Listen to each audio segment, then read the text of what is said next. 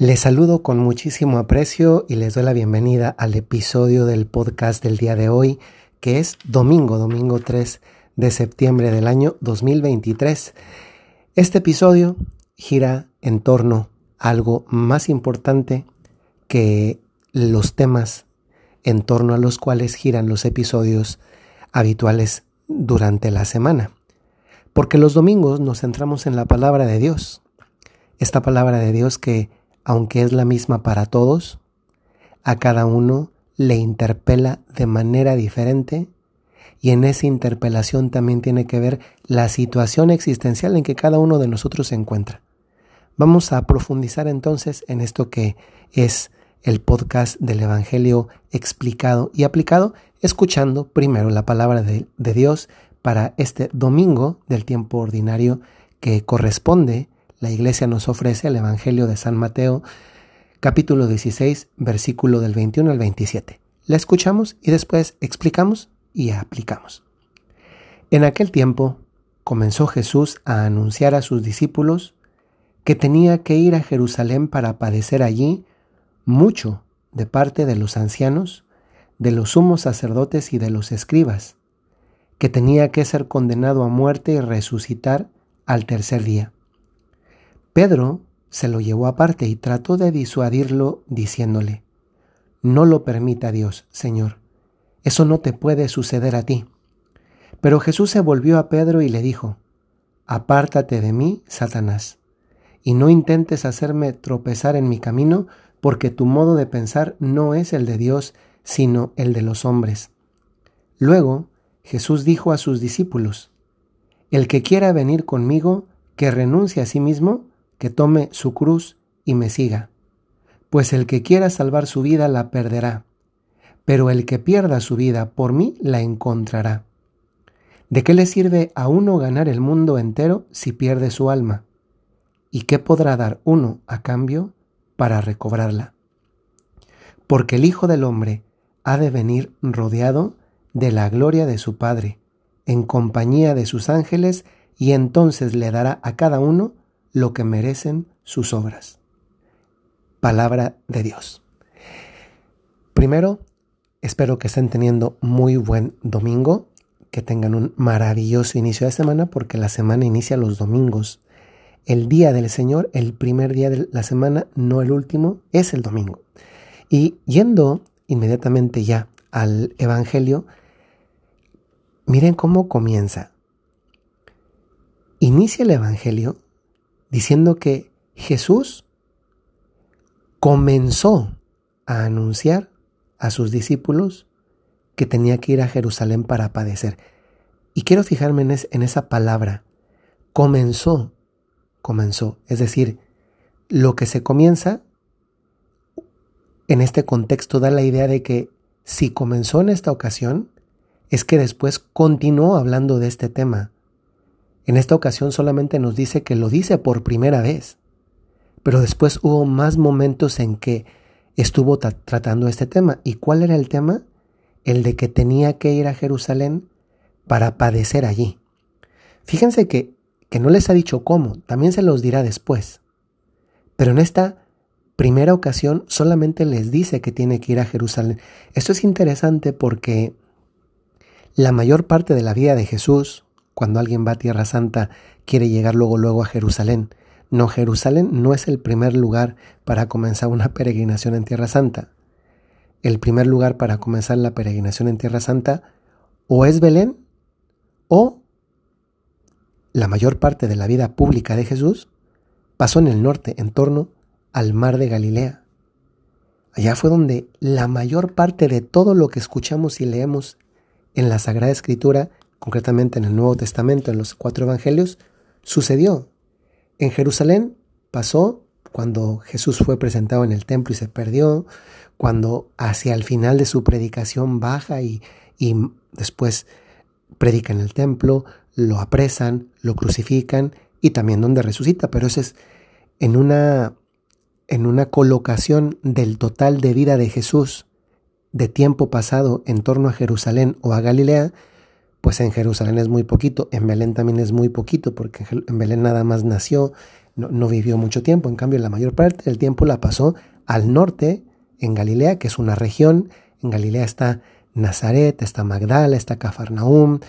Eh, hay muchos lugares mencionados en la Sagrada Escritura que están en el norte.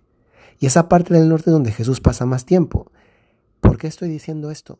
Porque Jesús está diciendo que tienen que ir a Jerusalén. Es decir, les está diciendo esto no estando en Jerusalén, estando en otro lugar, y ese lugar suele ser el norte. Pero luego, el decirles a dónde ir no se queda solamente ahí. También les dice el para qué tienen que ir ahí. Y entonces él está hablando a continuación de padecer.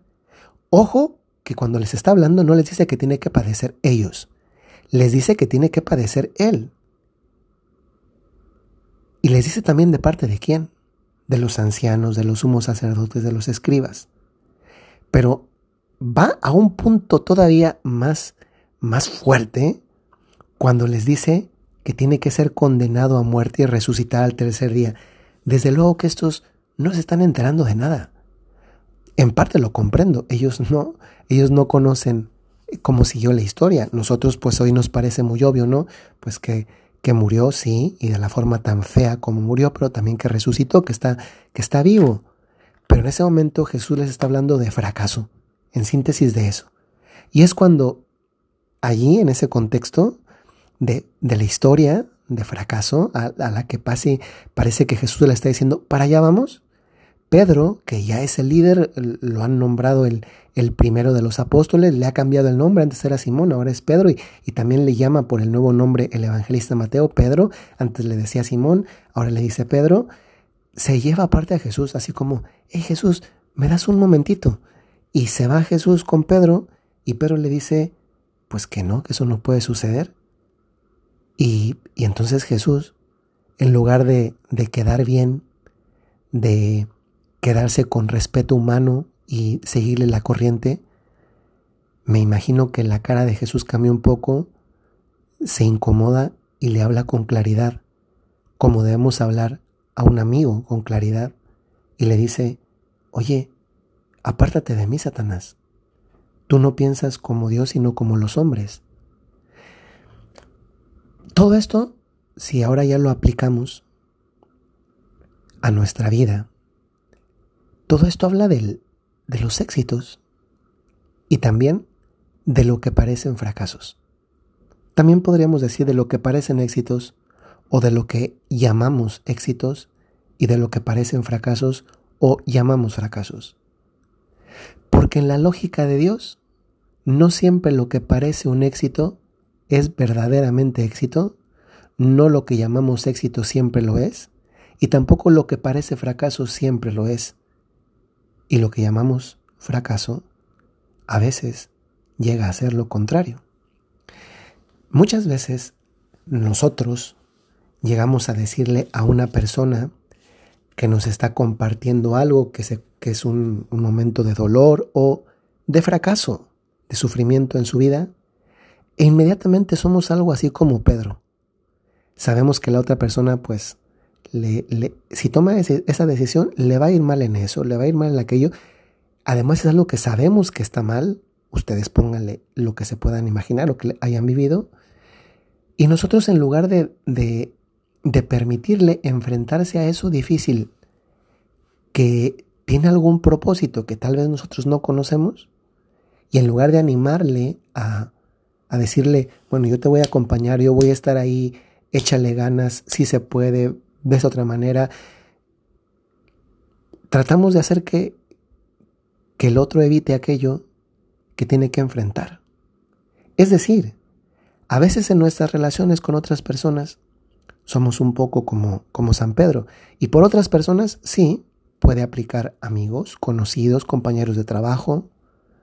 Pero a veces por otras personas aplica ese círculo más cercano de prójimos, que también son próximos, como puede ser papás con hijos que les quieren evitar a toda costa un fracaso, o abuelitos con nietos que a toda costa les quieren evitar un fracaso, y que de esa forma, en el fondo, ni se los evitan porque no pueden, hacerlo, no es parte de su misión de vida, no está en sus manos, pero es que además los hacen personas inseguras e inmaduras. Si en lugar de evitarles a los demás los fracasos, que en algunas ocasiones son éxitos porque dejan en nosotros lecciones que de otra manera no habríamos aprendido, si en lugar de evitar el enfrentarse a esos, entre comillas, fracasos, dijeran, dijéramos, pues sabes qué, cuentas conmigo, voy, yo voy a estar contigo, tienes un, un brazo más que te ayude en el momento de dificultad. Si en lugar de evitar simplemente, a veces también por comodidad, porque, pues claro, que Jesús les hablase de fracaso a los apóstoles, a los discípulos, pues claro que, que pues no, no es bonito ser seguidor de un fracasado, ¿no? O de alguien que parece un fracasado porque después sabemos cómo terminó. Imagínense, es que Jesús les está hablando de esto y hoy ustedes y yo somos seguidores de Jesús díganme si no es verdad lo que Jesús en ese momento dijo de, de lo voy a decir textualmente, él mencionaba, el que quiera salvar su vida la perderá, pero el que pierda su vida por mí la encontrará. Este, este encontrar. ¿De qué le sirve a uno ganar el mundo entero si pierde su vida?